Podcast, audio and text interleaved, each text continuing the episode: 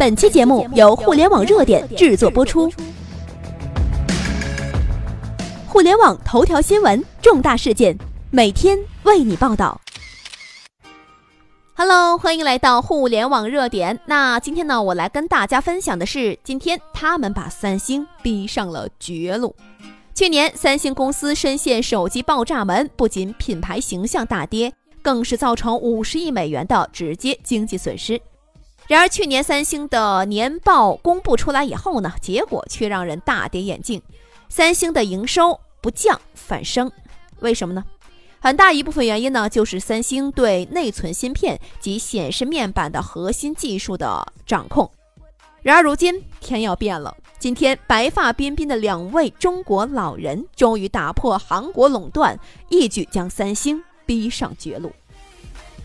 北京时间二零一七年十月二十六号，中国屏幕生产商京东方在成都举行了第六代柔性生产线量产暨客户交付仪式。中国京东方董事长王东升重磅宣布，中国第一、全球第二条的柔性的显示屏正式量产了。没错，我们下面有图片啊，如果要是可以传上去的话，我会尽量的把图片都传到我们的网页上。大家呢可以往下翻翻看看啊，图片中的几块屏幕呢是零点零三毫米的厚度，可以说是比纸还薄呢，而且呢弯曲折叠无任何障碍。那么京东方呢也带着华为、小米、OPPO、vivo、魅族向全世界展示了来自中国国产的第六代柔性屏，这是一件足以颠覆世界手机格局的大事。以前呢这样的显示屏只有三星能做，绝对的垄断，产生了绝对的傲慢。因为除此一家呢，别无他店了。然而，京东方柔性的这个显示屏的这个出现呢，让三星对这一市场东方不败般的超级垄断是一举崩盘的。这意味着我们终于可以撕开韩国垄断屏幕的第一条裂缝，意味着三星仗着屏幕欺负国产的日子宣告结束了。从今天起，国产手机呢只能高价买入国外屏幕的历史一去不复返了。我们的京东方已经扛起了中国显示产业的未来，恭喜京东方！华为重磅宣布，麒麟九七零来了。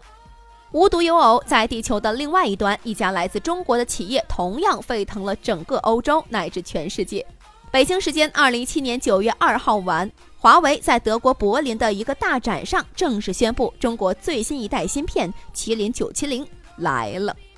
这是一颗芯片，就是这样一颗芯片，让高通、三星开始颤抖。华为在一百平方毫米指甲盖大小的芯片里安装了五十五亿颗晶体管，而苹果最强的也只有三十三亿颗，高通是三十一亿颗，还搭载了全球首款准五 G 基带，而且呢支持 LTE 十八。你没有看错，华为已经在十八实现了量产了。上一代麒麟九六零的 GPU 图像处理稍弱，今天一次登峰造极了。麒麟九七零率先商用了，而且呢，这是要把三星的八八九零吊起来打呀！没错，这次无论是参数还是工艺，都已经超越了世界上任何一款手机芯片了。但你无法想象，它是中国自主研发的哟。当然了，如果只是通过数据参数的超越，那三星、高通迟早也会跟上。但是华为这一次呢，打他们一个措手不及的是和人工智能的全面融合。华为往麒麟九七零里面植入了神经元网络单元，也就是 NPU，给芯片加上了一个大脑。这是世界上第一颗融入人工智能技术的手机芯片。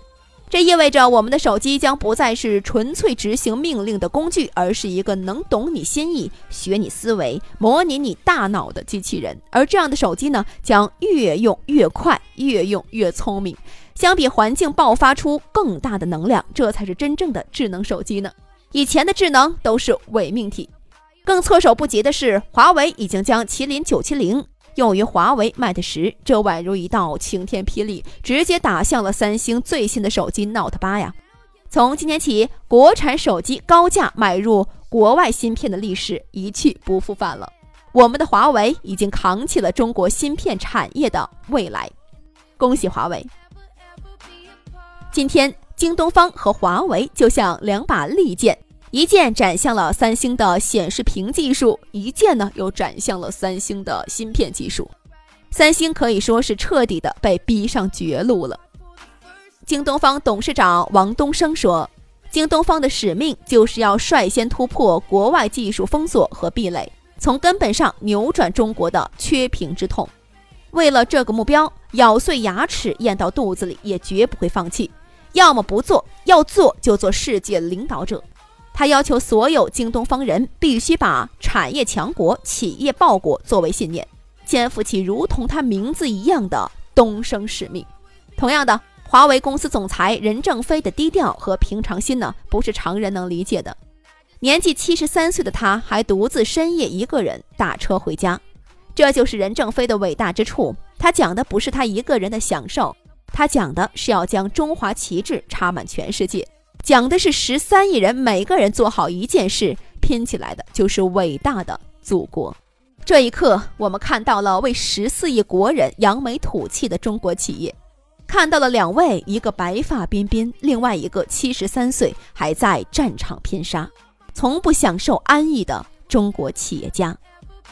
曾经我们用的手机呢是美国苹果的，我们用的芯片呢是美国高通的，我们用的电脑操作系统呢是美国微软的，我们的通讯用的是思科的。我们没有其他的选择，而今天一批像华为、京东方这样的中国企业纷纷崛起，刺痛了不可一世的美国公司、韩国公司，让中国人长脸了。乐天走了，有人替；三星走了，有华为。二零一七年，因为任正非、王东升，每一个中华儿女的民族自豪感从未如此之强。这是因为我们看到了中国企业不再被人压制、被人唾弃。而是被人敬畏去引领，旭日东升，中华永为。以上就是本期的全部内容。了解更多头条，微信搜索公众号“互联网热点”，点击加微的“互联网热点”进行关注。再次感谢您的收听，拜拜。